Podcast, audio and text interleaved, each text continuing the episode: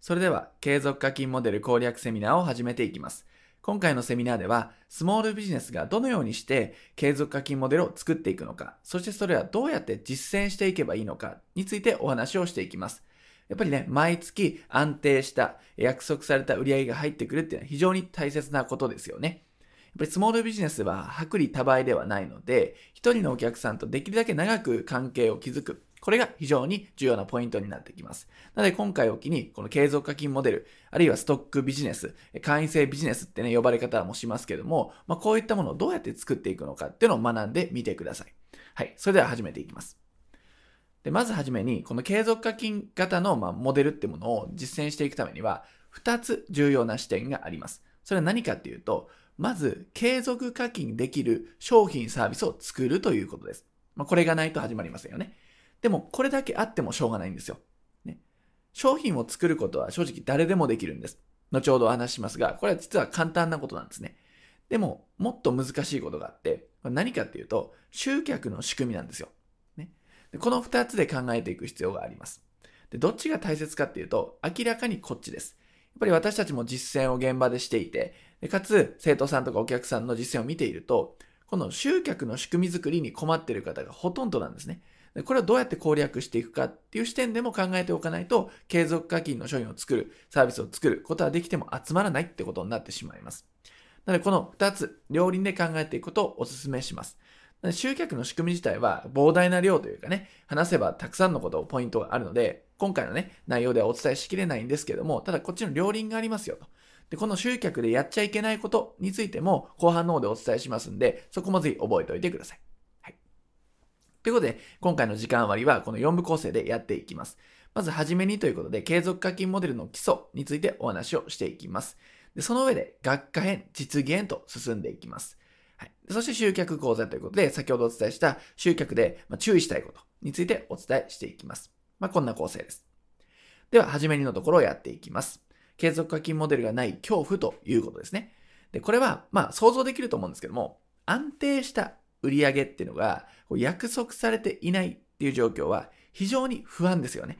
漠然としたもを抱えるんじゃないでしょうか。新規集客を探し続けなきゃいけない。新規客ですね。新規客を集め続けなきゃいけない。毎月1日にはゼロスタートだ。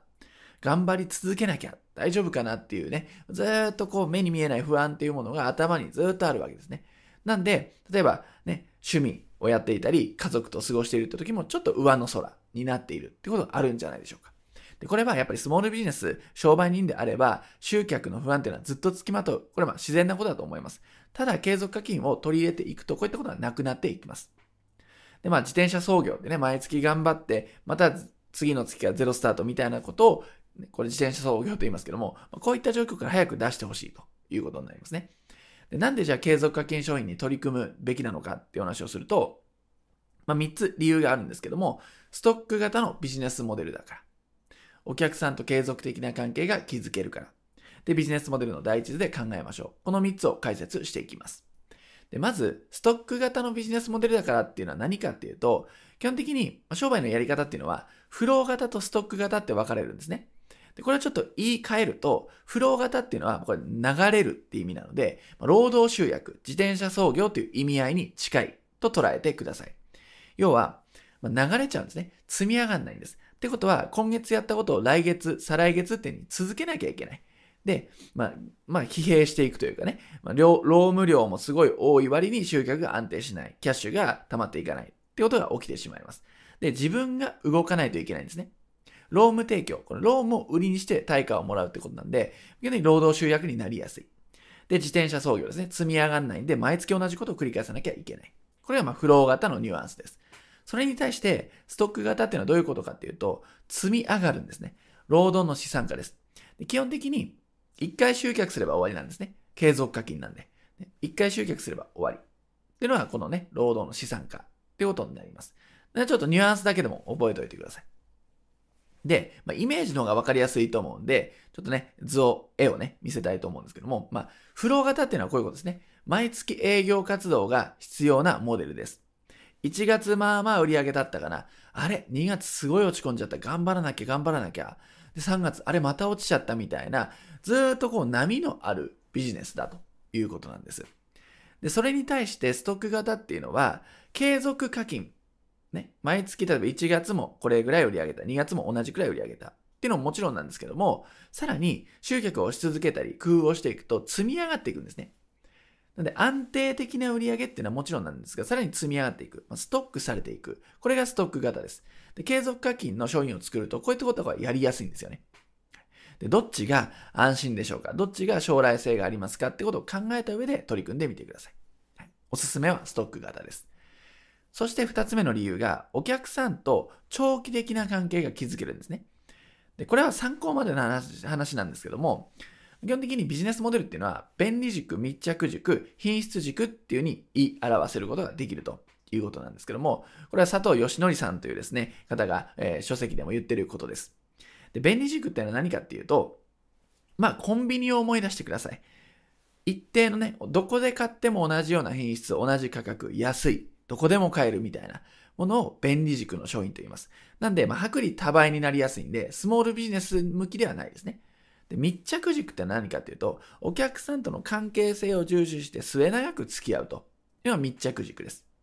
ななんとなくイメージだけでもいいんで覚えておいてください。で品質軸っていうのは、例えばね、包丁を作る職人みたいな。俺の作った包丁はね、あの、そこ、その、そのそこらとは全然違うぞと。ね。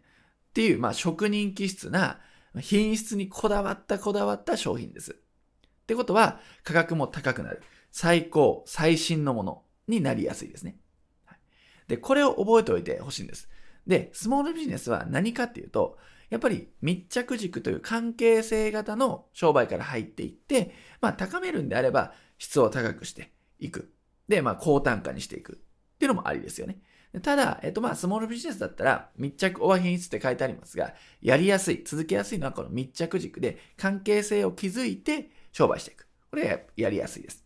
で、最後の3つ目の理由なんですけども、ビジネスモデルの第一図でね、考えるってことなんですが、継続課金商品を持っていると、これね、いろんなところで実は使えるんですよ。FEMEB っていうのは、まあ、なんとなく覚えておいてほしいのは、フロントエンド、ミドルエンド、バックエンドっていう略なんですね。でこれちょっと覚えておいてほしいんですけども、まあ、いろんなところで継続課金商品を出していくことができる。最初に売ってもいい。ね、集客するために、まあ、低価格で売ってもいい。で、途中で売ってもいい。最終的に利益を確保したいところで売ってもいい。っていう風に、いろんな顔を見せてくれます。ね。お試し商品っていうのは、無料オファーとか無料プレゼントに近いものなんで、ここで継続課金商品をやるっていうのは、まあ、無料なのかってなっちゃうんでね。それはちょっとね、合わないんですけども、それ以降の商品であれば、どっからでも継続課金商品サービスっていうのは売っていけますよっていうのが、非常にね、メリットになります。で、あるいはですね、まあ、ビジネスモデル第一で第2章ってことなんですが、まあ、もっとね、高度なことを言えばいろんなところでかませられますよということです。で、今お伝えした第一図っていうのは私たちがスクールで生徒さんにお配りしている一部になっていきます。でただ覚えておいてほしいのは、いろんなところで継続課金商品が顔を見せるんですよってことなんです。だからやった方がいいということになりますね。で、継続課金商品があれば、毎月1日の時点で売り上げが約束されています。ね、月が新しくなって、いやー今月もね、同じように集客しなきゃな。ね。まあ、ノルマがあるから、ここぐらいまで売り上げ達成しなきゃなっていうのに追われなくて済むんですね。もう始まった時点で、あ、もうね、今月も大体これぐらいは来るよっていう決まっていると。この予測ができるか、できないか、もうすでに決まってるか決まってないかっていうのは非常に大きな差です。はい。で、いつでも黒字スタートですよね。まあこれは当たり前です。継続課金ですから。で、キャッシュフローが非常に安定します。売上が継続で入ってくる。かつ、何ヶ月先、1年先とかね、こういうふうに予測ができる。これ非常にキャッシュフローが安定します。で、3年後、5年後見据えた取り組みができると。ね、目の前の集客が、まあ、精一杯だと、先のことなんて考えられないんですよね。来月の集客どうにかなんないかなって悩んでる時に、1年後、2年後を見据えた、例えば仕組みの構築とかっていう仕事はできません。ただ、継続課金でちゃんと約束されていれば、次のことができるんですね。これも非常に大きな、まあ、事業者としてはね、メリットになります。で、継続課金商品っていうのの、まあ、魅力みたいなメリットみたいなことを言ってきたんですけども、一番の価値は何かというとですね、この安定した顧客基盤を作れるということなんです。で、これ言い換えると、まあ、プラットフォームって捉えてもいいのかなと思います。つまり、継続課金商品を買ってくれるっていう人は、ある程度、あなたの会社、あなたの商品サービス、あるいはあなたという個人に好意を持っていると。あるいはファンかもしれません。でそういう興味のある人たちや好き、あなたのことが好きな人たちを囲えるんですね。ってことは、この囲ったこのファファンみたいなね、この顧客基盤っていうものがあれば、そこからいくらでも新しい商品を売ったりってことができるんです。なので、顧客基盤という資産を、実は継続課金商品を作って売っていけば作れるんだということなんですね。それをちょっと頭に入れておくと、継続課金商品に取り組む意義っていうのを見えてくると思います。はいまプラットフォーム、顧客基盤、捉え方は何でもいいですが、そういったものが構築できるんだよということになります。はい。っていうのが、ま入門編、はじめにというところで、継続課金商品のそもそも何っていうところと、まあ、いくつかのメリットをお伝えさせていただきました。で、ここからは継続課金モデル4つの型ということで、学科編の内容に入っていきたいと思います。で、ここでなんですけども、オンラインスクールのプチ体験をということで、この部屋のセミナーっていうのは、ちょっと他のセミナーとは違います。特殊になっています。学科実技ってものに分かれているからなんですね。ね。先ほどの時間割のところでも学科実技ってありましたよね。で、多くのセミナーっていうのは、私たちももともと撮影ビジネスをやっていた、セミナー撮影をね、ビジネスとしてやっていたので、いろんなセミナー見てきました。はい、でもほとんどのセミナーっていうのは、学科メインなんですよね。こうすべき、こうやった方がいいですよって、ノウハウが中心なんですよ。でも、経験上、私たちの生徒さんの声とかも聞くと、ノウハウだけど実践できないって言うんですよ。なので私たちは学科っていうノウハウだけじゃなくて、実技っていうものを取り入れています。で、それを私たちのね、オンラインスクールの方でお伝えして実践してもらってるんですね、生徒さんに。で、まあ、そういうふうに私たちのスクールはこういうワークショップ型で学科と実技っていうふうにやっているので、まあ、できれば、え、今回のセミナーでもそれに近い体験をしてもらいたいなと思ってですね、学科と実技っていうようにセミナーなんですが組み立てています。なんでワークショップとか、それスクールじゃないんでね、実際にいじってもらってってことはできないんですけれども、ただね、私の方で今回実演ですね、継続課金商品を作る実技というか実践編をお見せしますので、そこもぜひ楽しみながら見ていただければと思います。やっぱりこの実践みたいなところがないと、次のこう行動を起こすイメージが湧かないんですよね。なのでちょっとでも体験したいと。私たち雰囲気味わってもらいたいということで、こういったね、構成にしています。はい、なので、学科と実技っていう風になってますね。で、実際スクールではですね、スモールビジネスだったらこれだけは揃えてくださいっていう12の武器っていうものを生徒さんにお伝えしてるんですね。で、この12の武器を使って集客の仕組みっていうものを作っていってもらう。っていうようなやり方を体系立ててお伝えしています。で、その時に、やっぱりコンテンツをどう作ったらいいの？文章をどう書いたらいいのみたいなね。そういったところって困ることが多いので、テンプレートってものを使って、ひな形を用意して、ね、まあ、当てはめるだけで書けるようなものとか、そういったものを使って作ってもらいます。で、それだけだと形にならないので、ツールってものを使ってページを作るとかね、画像を作るとか、そういったね、まあ、サイトを作るとか、ってことをやってもらいます。なので、テンプレートかけるツールで仕組みを作っていく。そんな流れでお伝えしています。で今回は継続課金モデルっていうテーマなので、この中の体系立てられているこのものの中から継続課金モデルに関連するものを、まあ、テンプレートの一部、ツールの一部を抜粋して学科編実現でお伝えしていきます。はいでは、この学科編の内容に入っていきたいと思います。継続課金モデルの始め方、3ステップということですね。で、まずこの3ステップをお伝えする前に、継続課金モデルっておおよそこの4つの方に集約されますよってことをお伝えしたいと思います。で、全部上げていくんですけども、いきなりエイヤーと継続課金モデルを始めるのではなくて、まずどういう方があって自分にはどれが理想的なのかっていうのを分かった上で始めてみましょう。その上で3ステップの始め方に行ってください。では一個一個見ていきます。まずコミュニティサロン型ってものなんですけども、これはですね、ファンクラブとかオンラインサロンっていうものに近いですね。まあ一人、まあ主役というかね、その主催者がいて、そこのファンが集まるとか、その人に共鳴するような人たちが集まってなんかプロジェクトを一緒にやるとか、一緒に学ぶみたいなコミュニティ、サロン型っていうのがあります。なんで、まあ、このタイプは、あんまり高単価でね、すごい金額を取れるわけではないです。すごい知名度があって、ね、影響力のある人だったら話は変わるかもしれませんが、スモールビジネスで実際にね、やっていくってなった時に、現実的にはすごいお金を取るってことは難しいと思います。ただ、コミュニティという機能を持っておくためには非常に有効だと思いますんで、まあ、そういう意味で使ってみてくださ。い、これも手軽にできますね。で、コンテンツスクール型ってのはあります。これは、有料メールマガジンとか、ニュースレーター開放誌とか、デジタルコンテンツとか、オンライン学習サイト、オンラインスクールと言ったりしますけども、こういうものを使って商品サービスとして提供していく。ま、有料メールマガジンは数百円のものだと思いますね。で、ニュースレターであれば数千円、あるいは数万円でもあり得るかもしれません。で、デジタルコンテンツだったら、これもね、まあ、オンライン学習サイトと融合される形にはなるかと思いますが、例えば動画とか音声とか、PDF、電子書籍みたいなものをコンテンツとして毎月届けるみたいな。それをまあ見放題にするとかいろんなやり方はあるんですけども、そういうコンテンツをベースとしたコミュニティだったりスクールってものを作っていく。これがコンテンツスクール型です。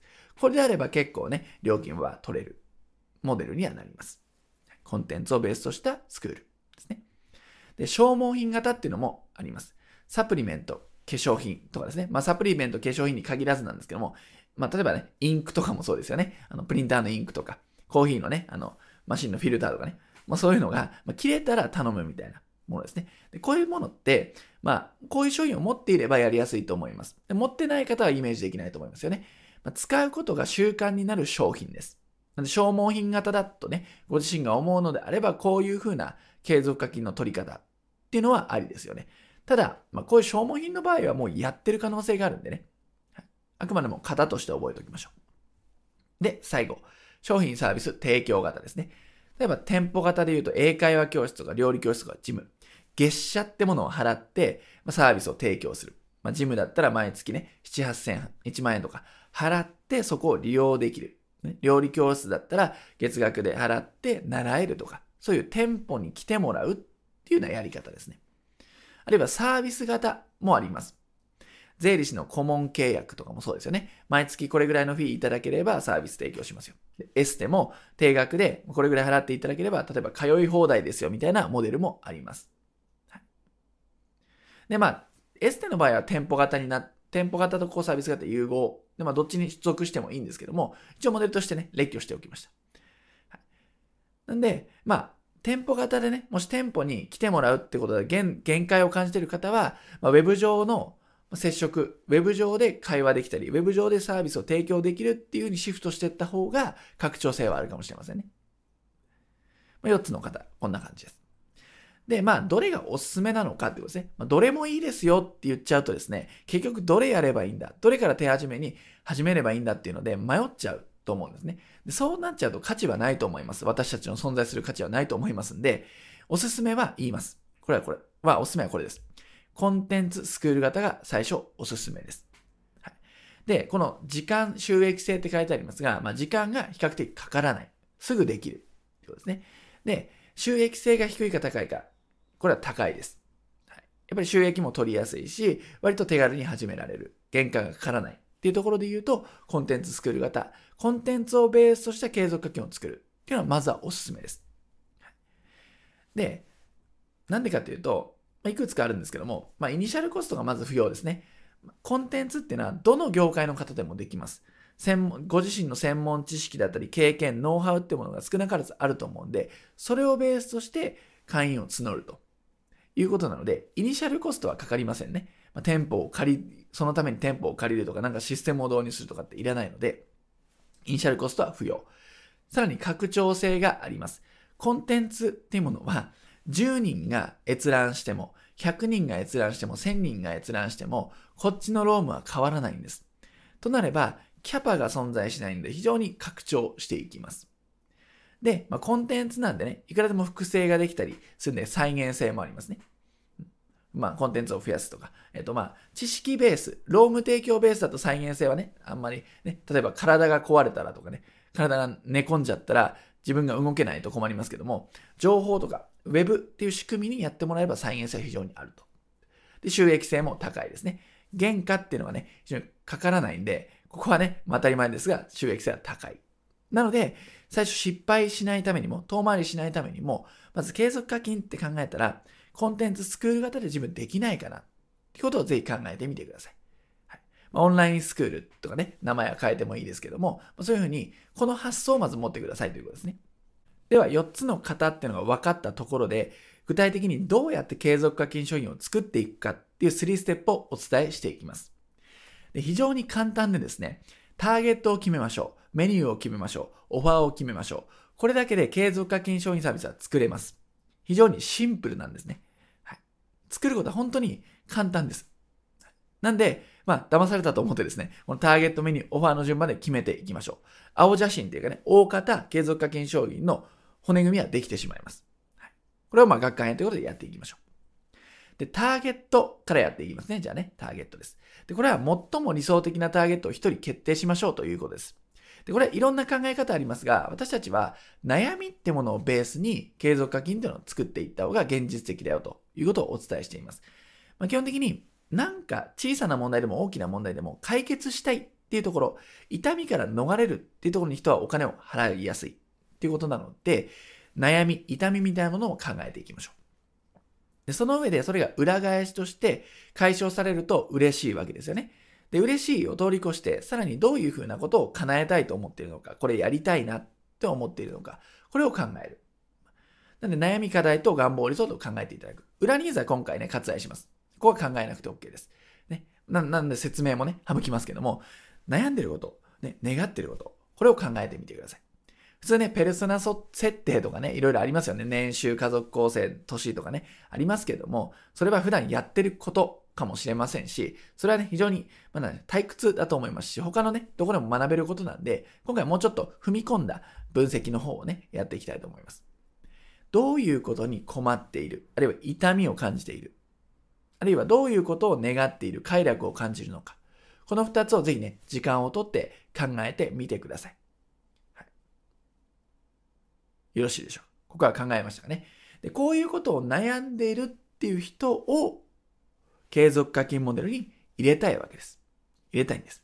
はい、だから誰に何をの誰にを決まってないと何をは売れないんですね。誰にを、まあしつこいようですが、しっかり設定をしておいてください。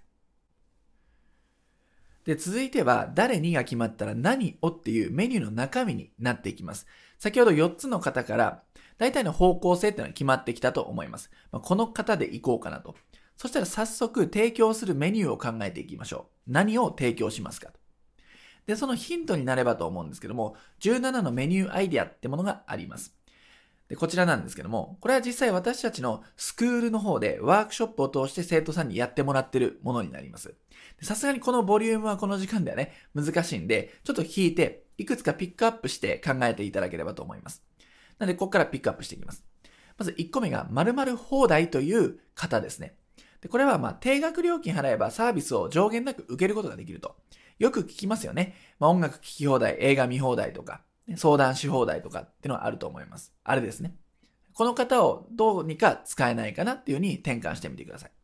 まあ、消耗品使い放題とか、注文し放題とかね、いう、まあ、消耗品もあるんですけども、無形商品にも使えます。さっき言った相談し放題とか、ね、税理士さんのさっき事例も出てましたけれども、まあ、税理士の方で、まあ、相談、ね、受け、し放題ですよね。カウンセラーの方であれば、カウンセリングし放題、あ受け放題ですかね。こういうものを使えます。はい月額〇〇円で無制限で〇〇放題。で、さっき、えー、コンテンツスクール型っていうのね、おすすめですよって言ったんで、それと組み合わせられると、非常にやりやすい方ではありますよね。〇〇放題。ぜひ、これも時間とって、ご自身の場合であれば、っていうことで考えてみましょう。では続いて、ニュースレーターという商品になります。これは、業界の情報を開放紙として送りましょう。送付しましょうと。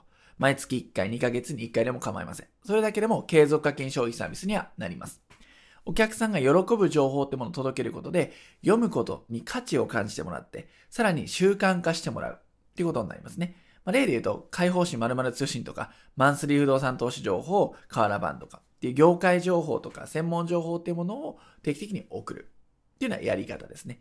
これも一つのメニューとしてアイディアをぜひ考えてみてください。ご自身の継続課金商品サービスだったら、こういうふうな情報を少しずつ毎月送れるなっていうものはないでしょうか考えてみましょう。続いては会員制サイトっていうメニューになります。これはすべての継続課金商品サービスのメニューですね。それとコンテンツっていうものがそのサイトに集約されているというような形ですね。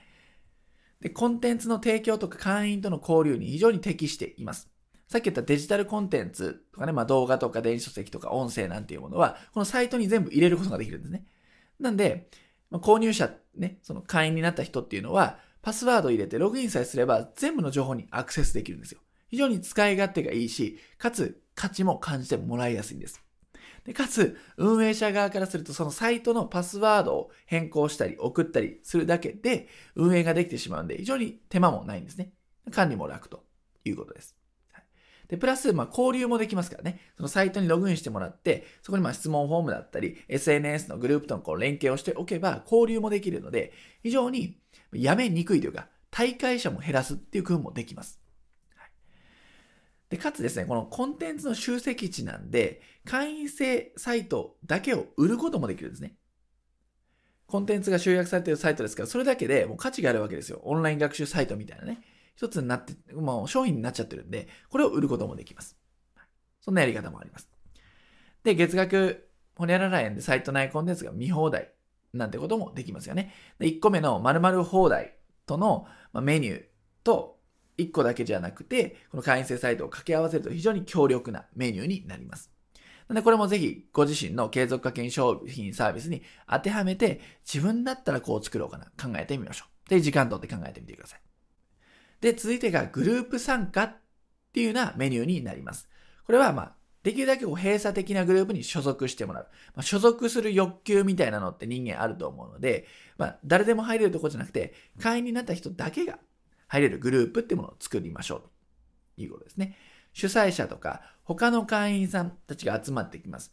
その方たちとの積極的な交流ってものをしていくことで、その会員制とか、その継続課金商品サービスの質が上がっていきます。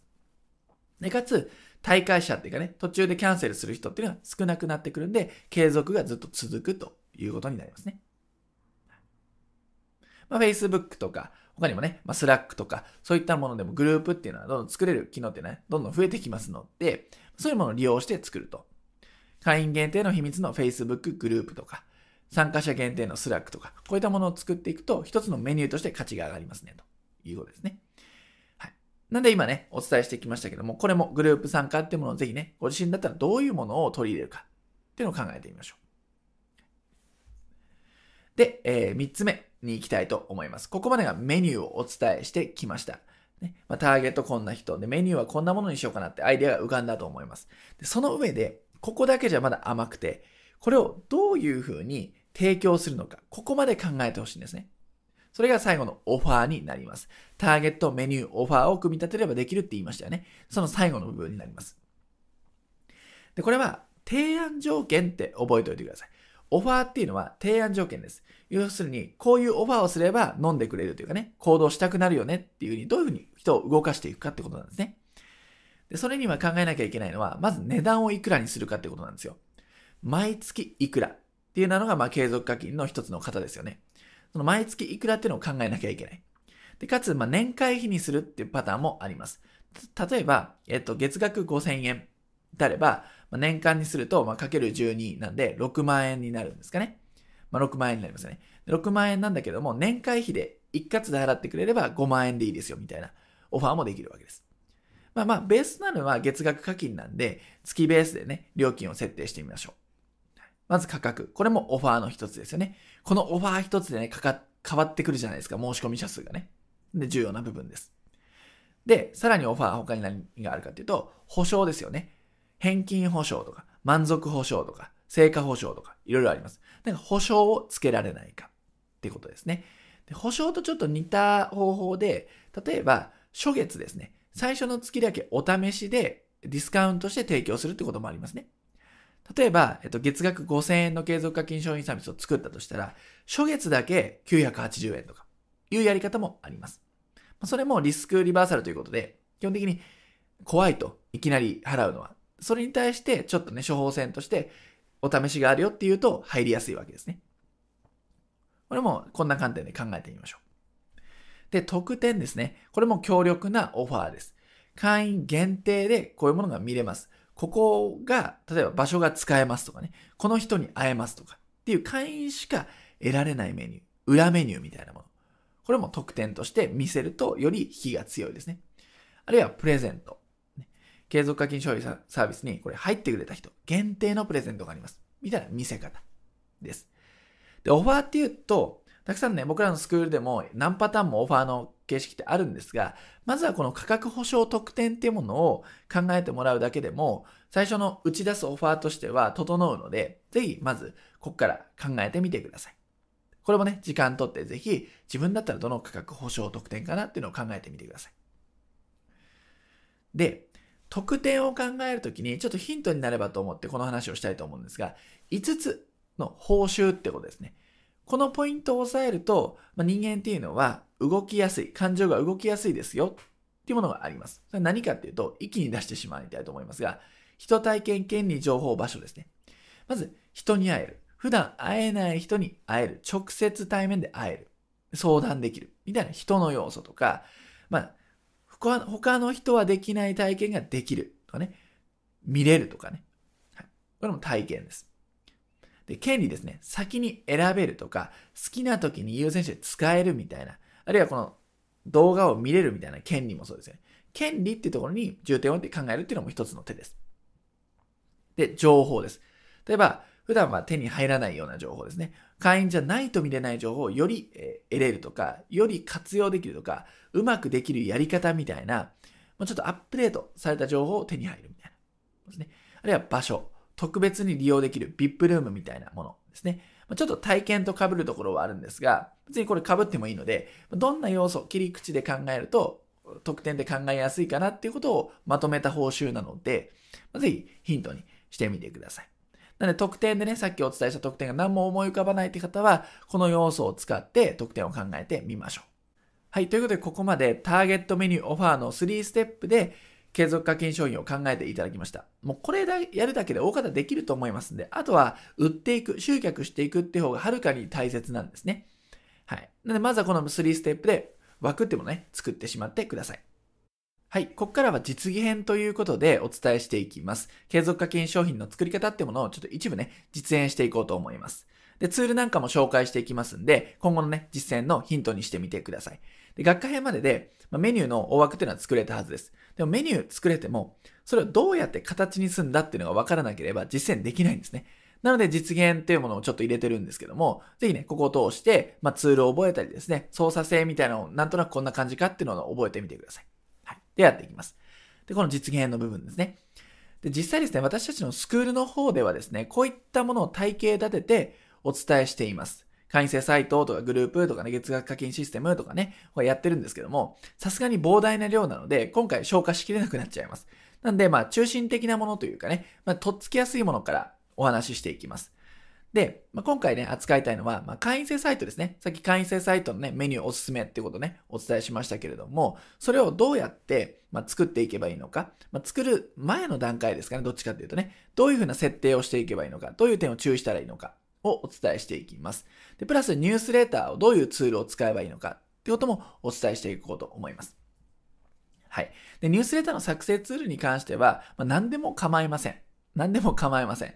ただ、覚えておいてほしいのは、オフィス系のソフトで簡単に作れますよということなんですね。で、今回はどのパソコン環境にも依存しないように、オープンオフィスというツールを使って、これ無料で使えます。こちらを使って、まあ、ニュースレターってこんな感じのレイアウトでこんなね、簡単に作れるんですよっていうね、ことをお見せしたいと思います。サンプルなんかもね、お見せしたいと思います。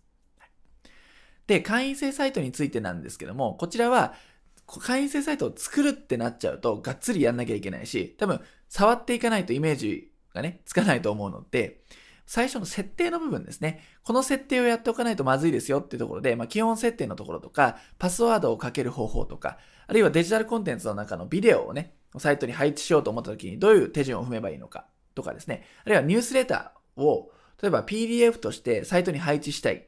まあ、サイト、配置することもできるんですけども、それはどうやるのかみたいなことをちょっとね、知っておくといいので、こちらについて中心にお伝えしていきます。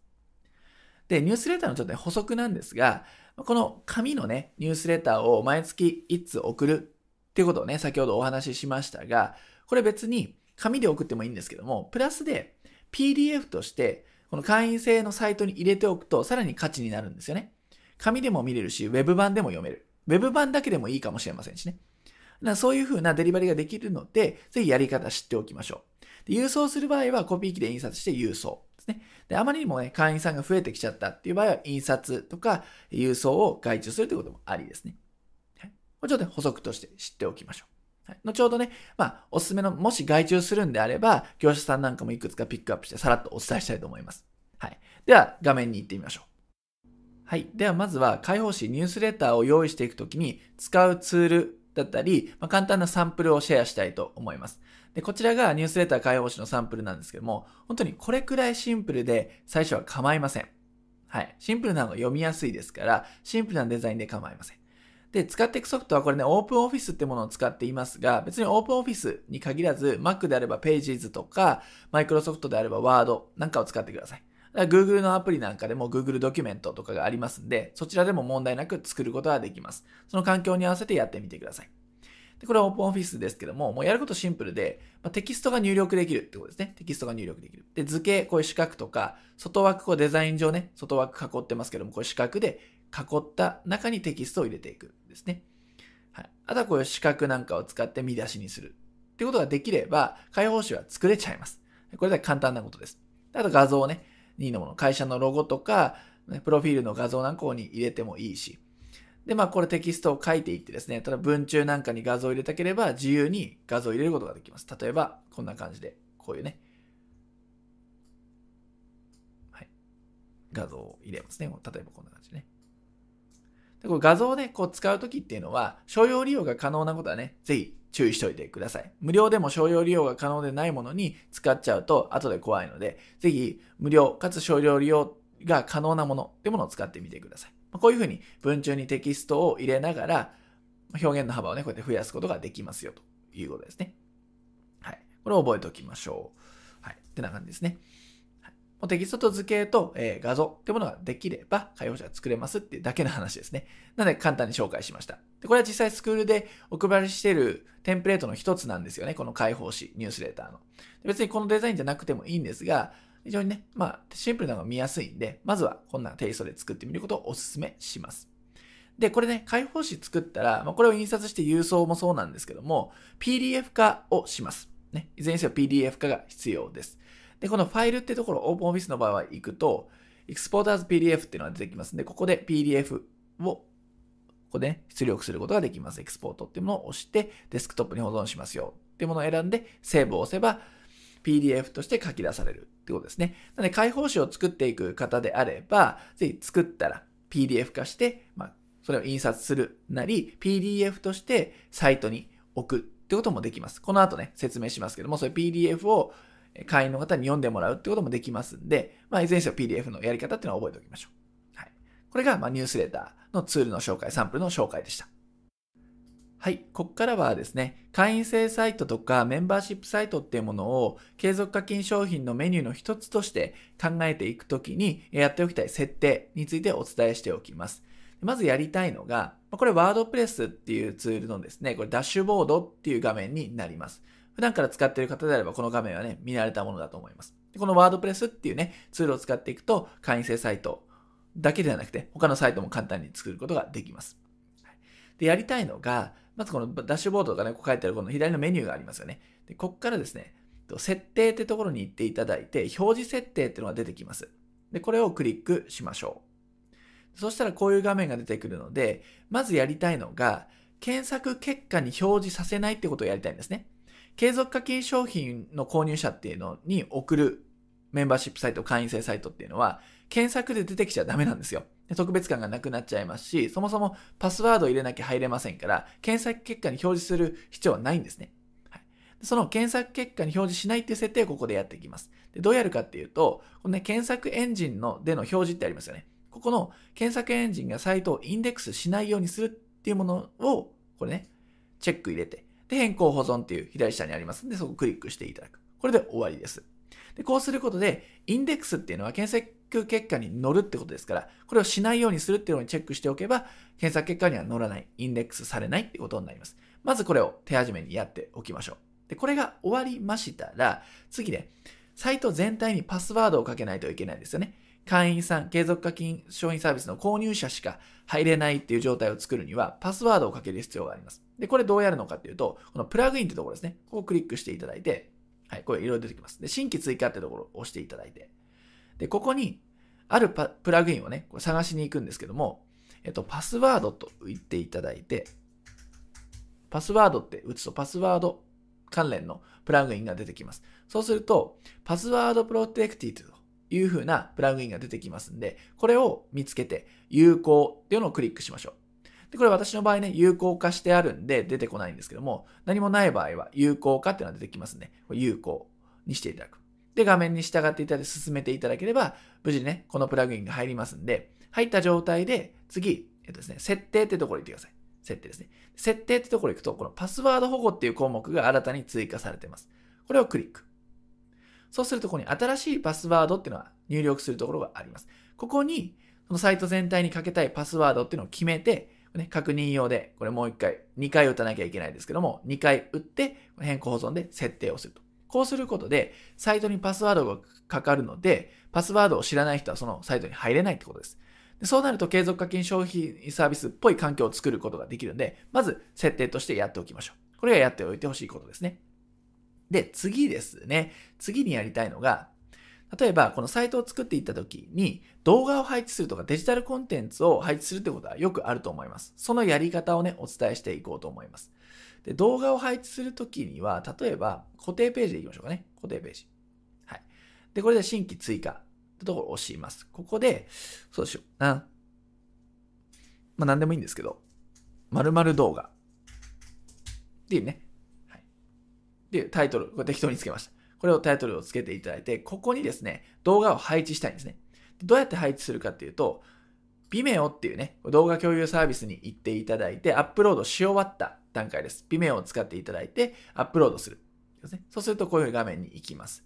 そしたらアップロードし終わっているので、この共有ってところから埋め込みコードをコピーってなります。そうすると、自分のね、クリップボードにコピーがされているはずなので、さっきの画面に行ってですね、これちょっと違いますね。こっちの画面に行って、これをテキストにしていただいて、ここに貼り付けると。そうするとこういうふうに動画が配置されます。で、これ下書き保存でですね、一回これを見てみると、どんな感じかっていうと、まあ、ちょっとね、ここから体裁整える必要はあったり、見出しつけたりね、細々ね、こういうに修正していく必要はあるんですけども、動画が配置できました。こんな要領で動画コンテンツ、デジタルコンテンツっていうものをワードプレスに配置することができます。そうすると、例えばね、〇〇放題とかって言いましたけども、この動画、ね、いくつかあったら、それを見放題という権利を売ることができたりしますよね。で、パスワードが、パスワードかかってるんで、パスワード知ってる人しかこの動画は見れないっていうこともできます。はい。ま、これが動画の配置方法ですね。で、次やりたいのがですね、えっと、投稿ページに PDF を配置するってことをやりたいんですけども、投稿ってところいただいて、これあらかじめこれ作ってあるので、えー、と、これですね。はい、これですね。投稿で新規追加でこういうページを一回作りました。で、開放紙ってものを紙で送るのもいいんですけども、PDF でも参照できた方がいいよねと。まあ、その方が価値が上がるし、単純に使いやすいですよね。ユーザーからしても。なんで PDF を、まあ、開放紙を PDF として読ませるっていう方法をお伝えしておきます。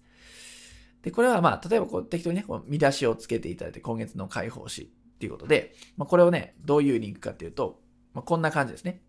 はい。ちょっとざっと作ってますからね。余計なもの入ってますけどもま、こんな感じ。今月の解放し、目次、ほにゃらら、今回はこのような内容になっています。っていうのをやっていって、この辺にボタンかなんかを設置して、PDF をダウンロードできるような仕組みをしておくとよりいいですよね、ということで、それをどうするかというとですね、さっき作った解放誌の PDF がありますよね。それをアップロードしましょう。はい。それをアップロードするときにはですね、このメディアを追加っていうところじゃないな。こっちですね。メディアってところに行っていただいて、これをクリックするとですね、メディアライブラリーっていうのが出てきます。そしたらここに新規追加ってところがあるので、ここでさっきの PDF をアップロードしちゃいましょう。これですね。ニュースレーターの PDF。これを開くでアップロードします。そうするとすぐアップロードがされますので、メディアに追加されます。はい。そうするとこれをクリックしてあげると、こういうね、ニュースレーター、先ほどのやつが、まサンプルのやつがアップされています。そしたらこのリンクですね。このリンクをコピーっていうのがあるので、リンクを選択していただいてコピーします、これをね。まあ、コピーします。でこれを使ってページを作りたいんですけども、さっきの投稿に戻っていただいて、はい、これですね、このページなんですけど、編集していただいて、でここになんかね、リンクをつければ PDF で読めるって状態を作る作れるので、この下あたりに、これはワードプレスのテーマによって様々なんですけども、大抵の場合ね、ショートコードってものがついてるはずです。これショートコードを利用してつけるというのが一番簡単ですね。このテーマはニュースタンダードってものを使っているんで、もし同じようにやりたい方であればニュースタンダードを使ってみてください。でこのショートコードっていうの中から、ボタンってのがありますんで、カラー台。今回ね、ちょっと大きめに、ちょっと目立、あ、あえてね、目立とうと思うので、えカラー台を選択していただいて、ここですね。はい、こういう風なショートコードが埋め込まれました。で、この URL っていうところがありますね。この URL ってところがありますので、ここにさっきのコピーしたやつを PDF のリンクを貼るだけです。URL をね、貼りましょう。で、下書き保存してみましょう。で、ちょっと見てみましょうね。さっきのこれがどうなってるかっていうと、はい、こうなってますね。で、ここ、文言は変えてませんけれども、こういうふうにボタンをつけることができます。で、これをクリックすると、はい、この PDF を PDF にね、アクセスできるという感じですね。はい。で、まあ、さっきね、このボタンから大体こうテキストがおそらくここのテキストがここっぽいので、これをね、えっ、ー、と、解放誌を読むっていう、例えば、読むっていうに設定し直してあげると、またこれも変わると思います。はい。こんな感じで解放誌を読むをクリックすれば、ボタンからここに飛べると。で、会員さんっていうのは、このね、このあたりからダウンロードっていうのがありますので、ここからダウンロードすることもできます。はい。こうすることで、ニュースレター、開放誌っていうものをサイトの方にもアップロードできるということになります。で、覚えておいて損はないやり方なんで、ぜひお試しください。で、開放誌の印刷発送についてなんですが、部数が少ないうちは、自社のコピー機なんかを使ってやるでもいいし、コンビニなんかでも印刷できますんで、それで十分間に合います。ただ部数が増えてきた時なんかは、一部ね、こう外注するっていうのもありなんじゃないかなと思ってます。でその時にどういう業者がいいかっていうのをね、ぜひね、え、検索して見てほしいんですけども、まあ、代表的なところを参考までに挙げておきます。例えば、楽するさんとか、あるいはプリントパックさんですね。あこちらですね。メディアボックスさんと、まあ、こちらはサードバディさんですね。まあ、こんなところが主要なニュースレターの、ま、代行発送してくれる会社なので、まあ、こういったところね、ぜひ調べてご自身に合うものを選んでみましょう。はい。ということで、ここまで学科編、実技編ということで、継続課金モデルの実践方法についてお伝えしました。ぜひ、あの手順でですね、まずはやってみましょう。で、ここで最後なんですけども、継続課金を成功させるための秘訣とはってね、お話をしていきます。で、この最後の部分ですね。で、冒頭にもね、ちらっとお伝えしたんですが、継続課金商品っていうものはあるだけじゃダメなんですね。商品がある。プラス、集客する、売る仕組みっていうのが必要だよっていうお話をしました。この両輪が揃ってないと失敗しますよということをお伝えしたと思います。なので、継続課金商品を作るっていうことは、今回や一緒にやったように、割と簡単にできるんですよ。でも簡単に作れるのに、うまくいかないっていうのはなんでなんでしょうか？それは明らかに集客の仕組みってところが足りてないんですね。で、継続課金商品は売りにくいです。売りにくいんで、ほとんどの方は集客で困っちゃいます。あれ作ったのに売れないということが起きちゃうんですね。で、これ考えてみれば納得するんですが、提供者側からすると、継続課金の商品って売りたいですよね。都合いいですもん。毎月安定して売り上げが入ってくるっていうのは都合がいいので、まあ、ポジティブなイメージしかないわけですよ。提供者側からするとね。でも、買う方からすると、毎月かかんのかっていうことで、登録とか購入にちょっと二の足を踏んじゃうってこともありますよね。それを理解した上で、売り方ってものをデザインしておかないと、継続課金はうまくいかないんです。実際、セミナーに参加してくれた方とかも、継続課金作ったけど、うまく集まらずに閉鎖しちゃったとか、放置しちゃってますって方非常に多かったです。はい。なんで、ぜひ集客っていうところを集中してください。スモールビジネスオーナーの仕事っていうのは、もちろん商品開発っていうのもあるんですが、集客して売ることなんですよ。ね、ナンバーワンの営業マンである必要があるんで、ここをちゃんと作っていく必要があるんですね。だから作ることではなくて、集客して売るという仕組みを作ることを意識しておいてください。で、過去のお客さんの事例をね、一人挙げますと、継続課金の商品をめっちゃ時間かけて準備したんですね。で、まあ2年間ぐらいかな、それを費やしていろんなシステムとかも考えてやったんですが、1年半ずっとこうオープンして募集をしたんですが、4人しか継続課金のこの商品で売れなかったって言うんですよね。で、これ結構本人もね、あの、凹んでいて、こんだけ準備していい商品だと思ってるのに、蓋を開けてみると4人しか集まってない。どうしたらいいんですかっていうことで、まあ当然キャッシュポイントにもならないんで、これは放置だったんですよ。その時にまあちょうどお会いした方なんですけども、そこから、まあ、動線っていうね、私たちが動線動線言ってる仕組みですね。集客の仕組みを作ると、半年後に月38人が購入してくれた。ね、月ですよ。月で、まあ、えっと、1年半で4人しか来なかったのに、こんな大きな変化があった。それは何でかっていうと、先ほどお伝えした集客の仕組みがあったからなんですね。非常にこのあるかないかでは運命の差が生まれちゃうんで、継続課金をやりたいんだって方は、集客の仕組みを同時にやるっていう責任はあります。この両輪で考えておかないと失敗しますよということですね。で、これなんで失敗しちゃうかっていう要因を掘っていけば解決策が出てくるので、要因っていうものを見ていきましょう。たった2つしかありません。まず部分的な取り組みになっているということ。例えば、え、集客をするっていう時に、例えばポータルサイトに載せるとか、SNS を使う、ブログをやるっていろんなね、やり方があります。でも、ほとんどの人は部分的になっちゃってるんです。メルマガとブログだけあるとか、告知ページ、ランディングページだけあるとか、ポータルサイトにポンと登録しておくとか、っていう部分的になっていて、やっているようで、点で線になってないんですね。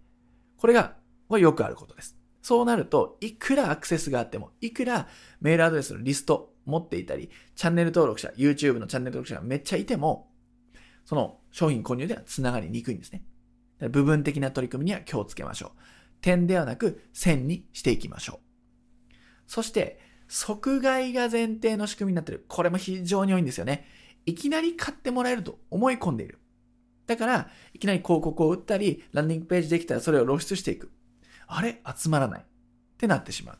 これは当たり前なんですね。集まんないのは。売りにくいってこともあるし、いきなりは買わないんです。どんだけ安くても。ね、0円だったらまだしもね。なんで、即買いしてくれるっていう前提で、ウェブの仕組みとか情報発信をしていると、これはなかなか集まらず消耗していきます。この2つの要因をぜひ頭に入れておいてください。でいきなり継続課金を商品のね、を案内しても申し込みにはなりません。で、どうすればいいかというと、申し込みをしたときですね、案内した際に、すでに興味のある状態にしておく必要があります。はい、えー、継続課金商品できました。どうですか？もちろん売れません。ね、いきなりは売れません。即買いじゃ売れません。じゃあどうするかっていうと、すでに興味のありそうな人たちを集めておく。ってことが必要なんですね。でそれは、もうちょっと言うと、見込み客っていう人たちを集めて教育する仕組みです。見込み客っていうのは、お金は払ってません。なんかの無料のサンプルをダウンロードしてくれたとか、無料の登録をしてくれたっていう人が見込み客です。その人たちをいかに集めてこう育成していくか。これが必要なんですね。これを持たずして継続課金商品。でもっと言うとね、普通の商品サービス、有料商品は売れません。これしっかりですね、あの書いてどっかにね、あの、飾っといてください。それぐらい重要なポイントになります。で、まあ、こういうのね、お見せしてますけども、継続課金商品を売るって売りたい商品がある。でもその前にやんなきゃいけないことは、環境整備です。売るための環境整備っていうのをやらないと、これはうまくいかないんですね。これをちょっとね、画面を通してお見せしたいと思います。はい、今画面に来ましたけども、例えば継続課金商品サービスをリリースするって時に、多くの方がやるのが、ランディングページ、告知ページを作って、とりあえず露出して広告しようってことをやるわけですね。で、まあこれが例えば簡単にね、ランディングページを作ったとして、これをボンと出しますと。その時に、売れそうですかってことなんですね。でこれ普通に消費者、ユーザーから考えると、買わないんですよ。いきなり登録しません。どんな感じかっていうと、告知ページが来た時に、えー、こういう風なサービスがあるんだ。えー、なるほど。みたいな感じで流し読みしますよね。大抵そうですよね。経験あると思います。なんで、内容なんて、いくらこっちは一生懸命プレゼンをしても見ないんですよ。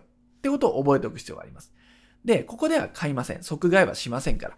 じゃあどういう風なストーリーをユーザーね、これを見た人は辿るかっていうと、例えば会社名とかは記憶してる可能性が高いですよね。ああ、こういうところがやってるんだ。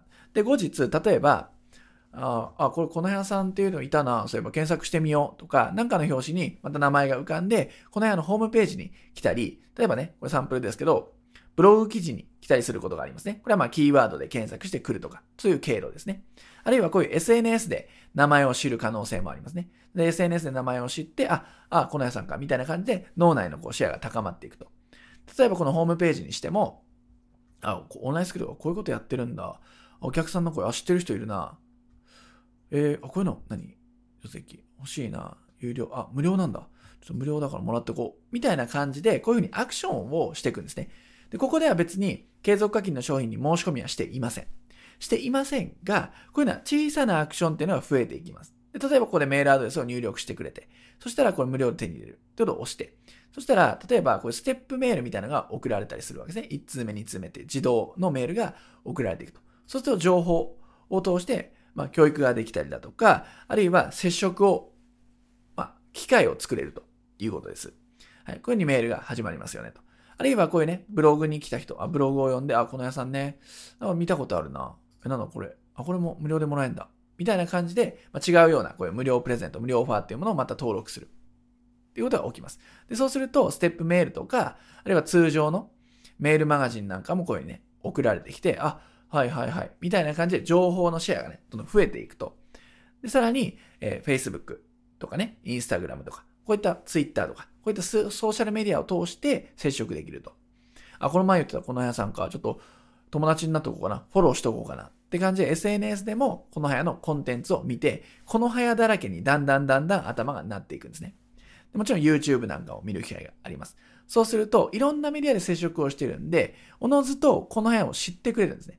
でもちろん、まあ、いろいろ価値、価値観の、まあ、教育だったり、そういったもの、メッセージを伝えることができると。はい、で、こういうふうなのが、まあ、例えば3日、1週間、1ヶ月、1年かはわかりませんが、接触をしていくと、ある日、メールマガジンかなんかでこう商品の案内が、またね、継続課金商品の案内が例えばこういうふうに来て、動画も交えてね、いろんな形でこう、セールスが来て、詳しく見るみたいなボタンを押すと、またこのランディングページ、継続課金の商品のサービスの案内が来たと。で、この時に見るランディングページ、これっていうのは、最初に見た時と全然印象が違うんですよ。ね、内容は全く同じですよ。同じなのに、見る印象が違うんです。そうすると、読まなかったとしても、登録とか購入をしてくれるわけです。はい。で、これを覚えておく必要があるんです。これが、興味のある状態の人にセールスしてるってことなんですね。でもちろん、えっと、ステップメールとかメールマガジン、ソーシャルメディアでどんなコンテンツを書かなきゃいけないかっていうのは戦略的に順序立てられて戦略はあります。そういうのをテンプレートとして私たちはね、まとめているんですけども、いずれにせよこういうメディアを通して情報を与えて接触をしていくっていうのが必要です。なぜかというと、検討期間があるからなんですよ。お客さんは即買いはしません。ね、3日1週間、ね、1ヶ月、人によりますが、検討期間がある上で戦略を組み立てていないと、売った、売れない、あ、やっぱダメかっていうことになっちゃうんですね。そんなすぐ買う人はいませんから、ちゃんと質の高いコンテンツ、複数のメディアで接触を重ねていく。これを戦略的に順番を正しくやれば売れていくわけです。これを覚えておきましょう。はい。ということで今ね、画面を通してお伝えしましたが、なんとなくイメージはできましたかね。この商品自体よりも売っていく動線がとても大切だよということなんです。で図で表すと、継続課金商品を売る前のここが肝だよと。どちらかというと、こっちの方が比重は大きいんですね。なので、これを作るためにも部分的な取り組みをしない。そして即外前提で仕組みを作らないってことを肝に銘じてやってみてください。で挫折しないための2つの解決策ということなんですけども、まあ、繰り返しになります。部分の取り組みじゃなくて全体の仕組み、線の仕組みを作りましょう。まずはこれを作ってから商品を作ればいいんです。順番的には商品作るではなくて集客できる仕組み整ってから商品をリリースしていく。これが正しいです。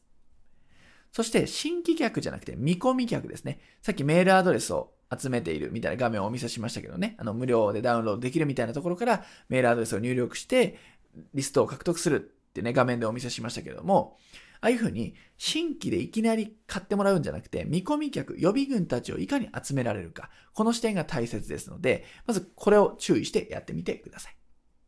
はい。ということで本日のまとめをしていきます。まとめをしますね。継続課金モデルっていうのはスモールビジネスに最適です。ね、密着軸ってお話をしましたよね。関係性を長く築くためにも、この継続課金モデルは最適です。そして継続課金4つの方、始め方の3つのステップってことをお伝えしました。あのやり方でまず実践してみましょう。で、ツールですね。まあ、オープンオフィスとか、まあ、ワードプレスとか出てきましたけども、ああいったツールを使うことで、継続課金モデルは意外と簡単に実践ができます。で、その他もね、例えばランディングページにしてもメール配信システムにしろ、いろんな便利なツールが今出てますんで、外注するほどでもありません。自分でちゃんと管理するためにも自分で作っていきましょう。で継続課金商品を作ることよりも大切なのは、集客の仕組み動線を作ることですよと。順番間違えないで、部分的な取り組みをしない、そして即外前提で仕組みを作らない。これをしっかり徹底してください。ということで、今回の内容は以上になります。最後までね、ご覧いただきありがとうございました。